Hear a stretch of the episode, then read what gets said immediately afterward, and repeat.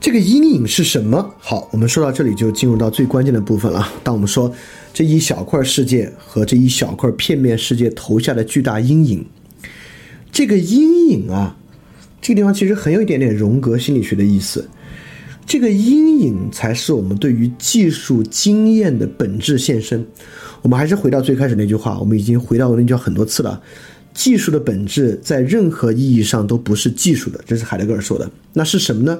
就是这里，技术的本质其实是存在着某种对于技术的经验。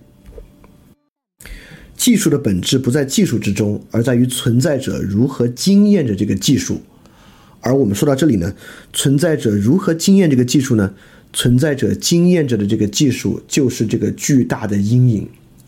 这个巨大的阴影，如果我们要去描述的话呢，是一个很反直觉的结论。这个巨大的阴影是什么呢？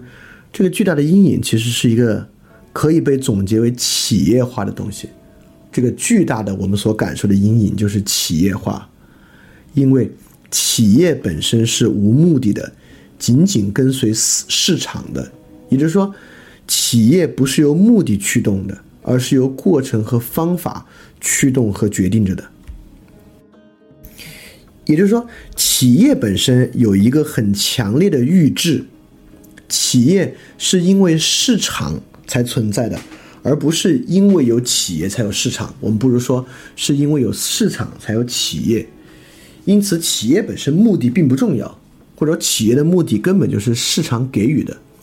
这个就像我们之前讲的西耶斯悖论，就西耶斯悖论讲这种共识集集的过程，也完完全全是由过程和方法决定的。而不是由共识的目的决定的，对吧？在西耶斯悖论那个地方，我们已经感受到了，这其实是一种巨大的阴影，它导致我们的共识无法形成。而企业化与企业异化，现在呢，就是其实我们每个人都能够体会和经验到这个巨大的阴影。如果你对于现在世界上的科研了解的话，你就知道，科学研究行为已经完完全全企业化了，科学研究的过程和方法。决定了科学研究的一切，而不是科学本身的目的在决定着它。这有点像维特根斯坦说那个火车的领域啊。所以说，技术经验啊，就是理论感官和技术感官，其实就是一种强烈的企业化的感受。它与人的自然禀赋无关，它由理论和技术的过程和方法决定了一切。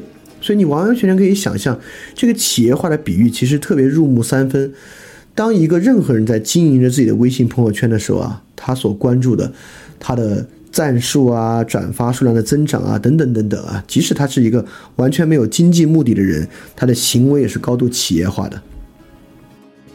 而今天，这种技术感官就是两个粉丝群体互相的竞争啊，我们都知道，它不光是隐喻意义上的企业化，它甚至是实质意义上的企业行为。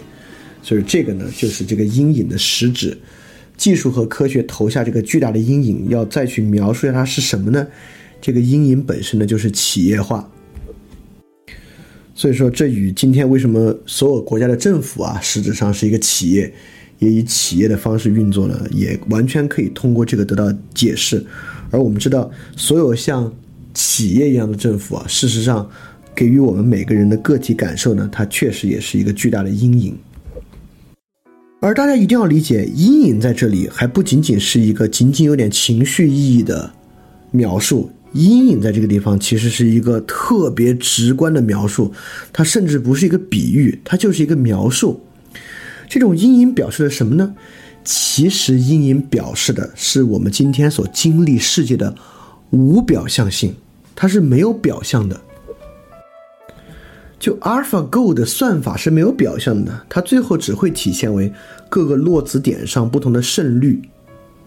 在 AlphaGo 之上，我们可以接受其没有表象，因为我们想要的就是结果，对吧？我们想要的就是赢棋，所以说内部运转的表象我们不可见、不可知、不可理解。OK，Facebook 也是没有表象的，Facebook 给每个人推送的那个广告就推到你面前了，这广告怎么来的？这广告从哪里来的？是没有表象的，但这个这个东西呢，和 AlphaGo 不一样。AlphaGo 内部的逻辑层次深一点啊，那个表象真是不可知。但基本上 Facebook 为什么要给你推这个广告？Facebook 内部的人呢是知道的。但为什么这个表象依然对于最终看到这个广告人是不可知的呢？是因为这个表象会冲击结果。如果你每天都知道淘宝和 Facebook 推送给你的广告背后的原因是什么呢？这个广告推送机制就会失效，你就会对这些推送的广告失去信任。所以在这种企业化行为之下呢，表象是会冲击结果的。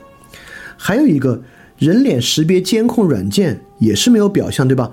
这个街上有个探头，这个探头这一秒在探到谁，探到了什么结果，这个表象对你是不可知的。这又是为什么呢？因为无表象恰恰就是奇要的结果。这就像边沁说那种全景敞式监狱，对吧？他必须让监狱里的人并不知道中央塔楼的人在看着谁。如果中央塔楼的看着谁的表象存在的话呢，那就像一个监考老师在台上，他眼睛扫向左边，右边的人发现了，他们就会去作弊。所以在这种情况呢，表象也必须是消失的。就人脸识别监控表象消失，这个很有意思啊，因为过去。当我们用一个锤子的时候，这个锤子的表象是非常非常清楚的，对吧？当我们拿着一个锤子啊，这个锤子如何砸在钉子上，都是我们看在眼睛里的。当你弹一架钢琴的时候，这个钢琴的琴键啊，都在你的眼里。但是，当你真正操作非常熟练的时候啊，这个锤子和这个钢琴就都不复存在了，就是海德格尔所讲的那个上手之物。但是呢，今天的东西却反过来很有意思啊。就今天的监控摄像头呢，都被安排在那些特别不起眼的地方，以完全无声的方式，以无形的方式在运作的。但恰恰他们是如此显眼，就算他们藏在那么微小的地方，在无形的运作着，但是你却对他们投入了巨大的注意力。你发你发现他们的存在。通过这个，我们也可以发现这个现代技术啊投下的巨大阴影。你为什么看不见那架钢琴和那个锤子？就是因为古代的技术对你而言是那么的透明，而今天那么小的一个监控探头在街的拐角，你却很容易看到它，就是因为它投下这个巨大的阴影，对你来讲呢是不可拒绝的，是绝对能够抓住你的注意力的。而为什么它是一个阴影呢？就是企业化有一种天然的无表象的特征，正是因为其无表象，所以我们很容易将其不管是比喻还是以很直观的方式，被称作是一个阴影。这里当然还有两个，我们上次说了，人的自然感官被理论感官和技术感官控制，而理论感官和技术感官呢，反过来在否定自然感官。在这里，你也完全可以用它来理解这种表象的消失，很重要啊，因为你的感官被剥夺了嘛，它的表象对你来讲呢，当然就被隐藏了。而且我们之前也说啊，就存在压抑着是，对，正是因为这些东西什么也不是。因此呢，他才会必然的也缺乏这样的表象。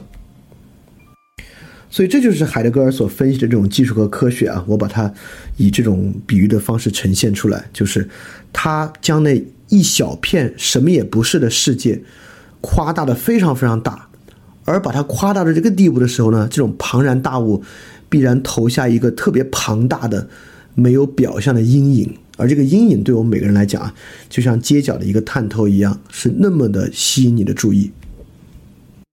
所以今天的世界图像啊，就是这个五彩斑斓的什么也不是的流动的世界，和这个庞大的流动的什么也不是的世界投下这个极其巨大的阴影，就是今天我们所经历的这个技术世界，在海德格尔存在论展示之上这种本质，这种本质不是技术。而是我们对于技术经验的本质呈现，就是这么一个东西，一个五彩斑斓的什么也不是的一刻不停的世界，和它投下这个巨大的阴影。而这个又会有什么影响呢？这就会带来最简单的来说，这会带来人道主义。海德格尔在说，对世界作为被征服的世界的支配越是广泛和有效，客体就越是显示出其客观性。主体的升起呢，就越强烈；关于世界的看法和学说，就越是迅猛的变成人的学说，变成人类学。所以说，人类学虽然有西方中心主义的客观一面，但我们也知道，人类学后期就开始有极其反对其客观性的一面，就是极其的抬高那种原始部落的价值啊。所以，人类学本身也内在的包含一种对人的主观看法和主体地位的抗争在其中，这是非常辩证的。比如在古希腊，我们完全想象不到他们会需要人道主义，就人道主义在他们那是嗯无法被理解的。但今天，只有我们的存在被技术压抑的越厉害，越是面对那个巨大阴影的时候，这个时候对于我们自己的树立的需求呢，才越是强烈。所以说，在这样的世界图像之中呢，人道主义必然的会被树立起来。就即使是今天最没有学识、最缺乏反思力的人，他也会天然的亲近、亲和那些具有人道主义意味的内容、说法、道德叙事。所以说到这里啊，我们就说到了海德格尔对于技术人救赎的一个认知了，与哈贝马斯和福柯都是非常不同的。在海德格尔这里呢，他对于这个技术人的救赎是很黑格尔的、很辩证的。就是如果比较绕的说，就海德格尔认为，真在技术中的丧失本身呢，就是一种真。也就是说，自然啊不再是其所是了。但是，一旦我们判断这这这点呢，我们这个判断本身就是视其所是的，就是说，我们意识到坏真的坏啊，这本身是一个好啊。最简单的来说，就可以这么说啊。而海在海德格尔看来，这种好本身的产生啊是必然的，就像人道主义产生之中。也就是说，今天为什么艺术被抬高到一个很高的地位，就是因为艺术本身的主观性。就今天。可能再没有学识的人，他可能无法欣赏某种高雅艺术啊，但本身他也欣赏特别具有主观性的类艺术表达。就拿喊麦来说吧，他非常欣赏这种主观性的表达，他生活中强烈的需求着这种主观性的表达，所以。我我我见到很多人在为海德格尔辩解啊，可能今天技术太强了，很多人说，哎呀，海德格尔其实不是技术悲观论的，海德格尔只是说我们不应该仅仅科学独大。我觉得这些都没有什么意思啊。就海德格尔确实认为技术呢是西方世界的天命，他必然会走到这一步，而走到这一步，任何救赎啊不是由任何主体带来的，而是技术太坏了，坏到我们根本躲不开技术的坏。坏到再愚钝的人也能感受到技术的坏，一旦他感受到这个坏，本身就进入到一种真和视其所示，他自然就会产生对于真理、对于去弊的追求，从中产生对于艺术、美与诗的需要。所以说，我也说了，上期节目结束之后，大家都在诉求解决方案，不是因为我讲得好，这不是被一次讲座开启的。而是被技术本身的压迫开启的，就大家对于技术投下的阴影有直观感受，也就是说技术坏，坏的如此明显。而在海德格尔看来，技术必然会坏的如此明显，明显到每个人都从中生出一种极大的渴望，就是怎么办。所以上期节目之后，有那么多人在问，那到底我们能怎么办？我们的办法是什么？本身印证了海德格尔这个预言的正确性。也就是说，真正的救赎之路来源于坏本身，来源于技术的可怕和技术投下阴影的本身。所以在这里再次印证海德格尔所说的是：真理掌握我们，而不是我们掌握真理。这话是什么意思呢？就当真理掌握我们的时候，真的丧失本身也会成为一种真。也是因此，技术是西方世界的天命，它必将会变得特别可怕。可怕到全世界最科学乐观主义的人都受不了的地步，这就像是我们最开始说的，从转基因土豆到转基因婴儿的转变，就是到转基因土豆的时候，还有很多人觉得可以啊，我接受转基因土豆，反正吃了也死不了人。但到转基因婴儿的时候，很多人就会觉得，哦，这难以接受吧。当未来可以不用转基因胚胎，而直接在成人身上进行转基因和基因改造的时候，我相信，即使是最科学乐观主义的人，面对那一幕也会觉得深深的可怕。看到那个巨大的阴影，因而产生出对于艺术、对于美、对于自然、对于诗的渴望。因此，我们会彻底放弃意义、放弃自然，进入到一个所谓的后人类社会吗？不会。我们越是逼近这个赛博格后人类社会，就越是明显的感受到这个阴影的巨大，感受到这个阴影给予我们的压力。越是在这个时候，越多的人就会感受到对于意义、对于自然本身的渴望，而在这个时候呢，其实那个救赎之路就在这个坏在真的丧失之中呢，就自然展开了。所以在海德格尔来看呢，我们如何获得救赎呢？我们真正欠缺的就是等待的能力。因此，我们其实现在再积极的做什么都不会有太大的作用。而对于真理降临，对于救赎降临，我们要做的呢，就是等待。所以这里能够让大家更好的理解《明镜周刊》在采访海德格尔，来问起海德格尔还有什么救赎的时候呢？海德格尔说：“我们只还有一位上帝可以来拯救我们。”这句话完全可以做非基督教式的理解，意思就是说呢，他就像弥赛亚在临一样，我们需要靠等待和让真理自身降临来实现它，而不是我们主动可以带来什么样的救赎，不是哈比马斯式的，也不是福柯式的。而是我们等待真理自身降临。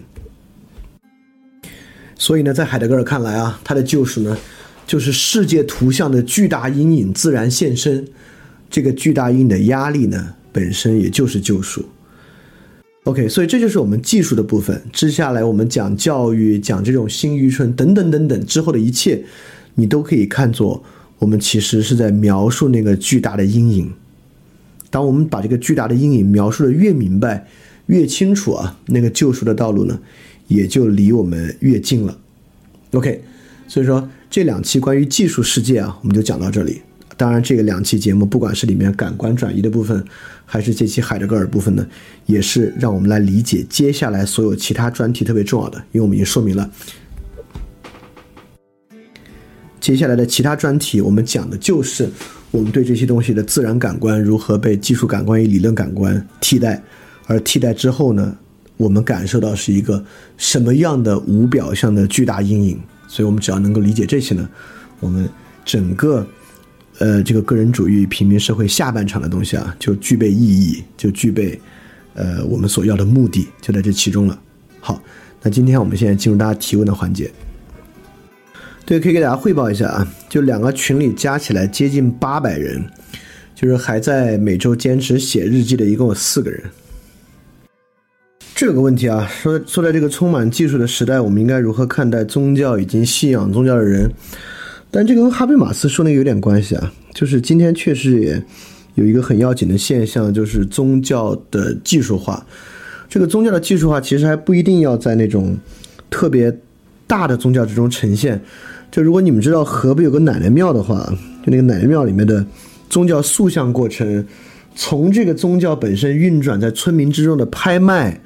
到塑像，到话题分割，到来的人，到这个财务过程等等等等一切啊，就这个企业化过程啊，其实就是一个特别好的例子。所以你们可以去看看奶奶庙那个东西，就是宗教技术化、宗教企业化过程。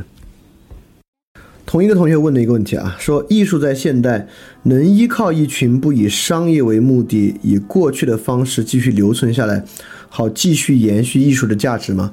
这个问题里面以过去的方式留存下来，我不是特别的认可啊，因为我觉得可能过去挺传统的艺术的方式还真是跟商业和交换相关的。但今天有好多新的艺术啊，比如说我说过最简单的，就好多工人写的诗，对吧？比如说最开始余秀华的诗，但现在余秀华后来出书了等等的的，但很多工人写的诗，它恰恰为什么？工人群体是一个很容易出好诗的群体呢，我是有这么一个判断的，恰恰就是因为工人，尤其是流水线工人，面对那个巨大的阴影，真的是有一种本能的对艺术的追求。我们也知道，今天中国有很多呃从事艺术的人啊，都在从事这个工人群体艺术启蒙啊等等的工作，这个在西方也是一个很大的门类。所以说，我会觉得，就是艺术在现代能够变成这种非商业延续艺术价值吗？在海德格尔的。论题之中呢，这简直是必然的，尤其在那些阴影投的最重的地方，艺对艺术的追求啊，本身会成为一种天然的追求，它必然会发生的。所以说，可能在这些断裂的位置之上，我们就能够找到这些东西，像工人群体的诗，就是一个很好的例子。好，那我们今天节目大概就到这里啊，我们下周再见，大家记得敢于去相信。非常感谢你收听本节目。如果希望每周一加入微信群，跟我们一起学习、提出问题、看到每次分享的 keynote，可以微信添加“想借 Joy Share”，想借的拼音 x i n g j i e，Joyshare J O Y S H A R E，并说牛津通识读本就可以被我们拉入群中，每周一起学习了。欢迎你来。嘿，你是不是也听了不少我们的节目呢？如果你跟我们一样，觉得这个节目还不错，可能也挺重要。如果能让更多人听到，虽然可能效果不大，也可能会让这个社会变得好一点点吧。所以说，呃，干脆去转发一下好吗？让更多的人可能听到这个节目。我们来试试它会产生什么样的效果吧。谢谢你的转发。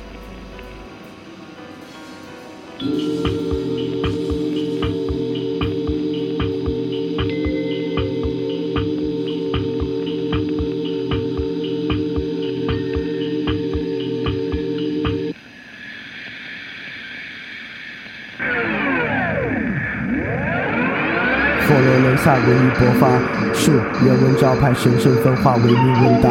路灯发明教派，誓言尊大，性质坍塌。把哲学淘汰，远航困乏，枪炮文雅。病菌出兵残害，三十年蒸发，人心挣扎。在神权雕版，理性教化，平等自由。抗德写进教材，蒸汽喷发，机械争霸。令产能超载，革命神话，巴黎屠杀。阶级翻江倒海，快速进化，制造顺差。传统抛弃的草率，好在个体逐渐生发。居高临下，炮制文发，然后发明自由的蠢话。主导文化在检测终身激烈记忆的编码，随后进入黄金年代，不容置辩。可一八年又兵荒马乱，我说的是一战。一百年后还未学会理性计算，怎么办？一再降低底线，去欺骗制限，并行计算。功利与道德在深度学习，下面可以两全。奈何情绪总不听使唤，失眠集团深度思辨和试验，和平还是判决死缓。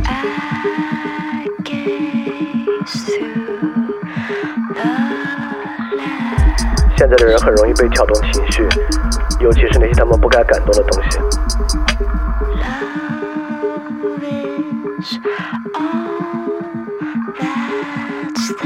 可那些真正重要的东西呢？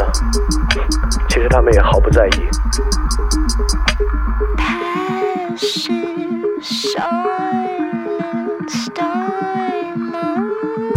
这才是真正可怕的吧？已经不知道什么是重要了。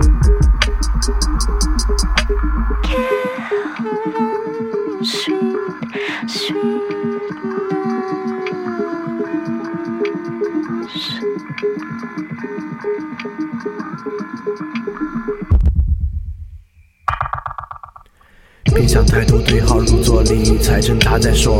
别在乎不假思索，全靠金钱就这么赤裸。钻营开拓，捧杯相较，财产阔绰。不甘示弱，有你死我活的快乐。别想太多，对号入座，快感财挣扎再说。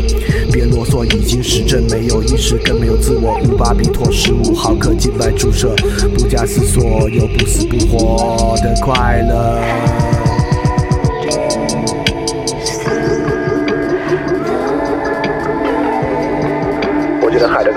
真的，也许只还有一个神可以来拯救我们。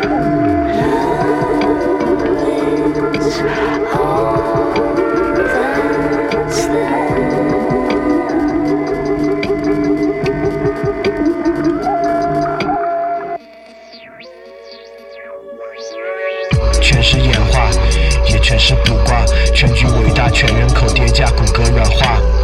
知识累加，常识理论快速上架，记忆力耗尽，脑汁已被告知，失而复得，又得而复失，标志着资本主义循环消费无可挑剔，必然超支。假意和 greedy 它相互交织，垫脚石批量集合，浑然不知，分享道理，个性消失。奖励大同小异，它变换措辞。多巴胺永不过时，开始编码闭幕词，结局秩序坍塌，逐渐变实。不焦虑，随声附和，面面相觑，无人负责。就在这不该的场合，预言着通道的覆辙，鼓噪我苦难的口舌，开路在迷惑的沼泽。翻开我晦涩的书册，语词句册，听者的愈合。来把你直觉筛选，挥手开显梦境的曲折。被人转载，另眼看待，将叙事篡改，见钱眼开，真相掩埋，标题惊骇，俗人反态，未老先衰，奈何奈何。学会不露声色，接受完败，推翻重来，on the side。效率确定，操作功力，成果技术的姿态，感应虚空，股神放肆毁灭，异想的天开。财富游戏，手机流量充值，消极的自在，可被刺猬众人接挂，然后置身的世外。我确信个体平民炎凉世态，平等惨淡，无人例外，束手清心，继续等待。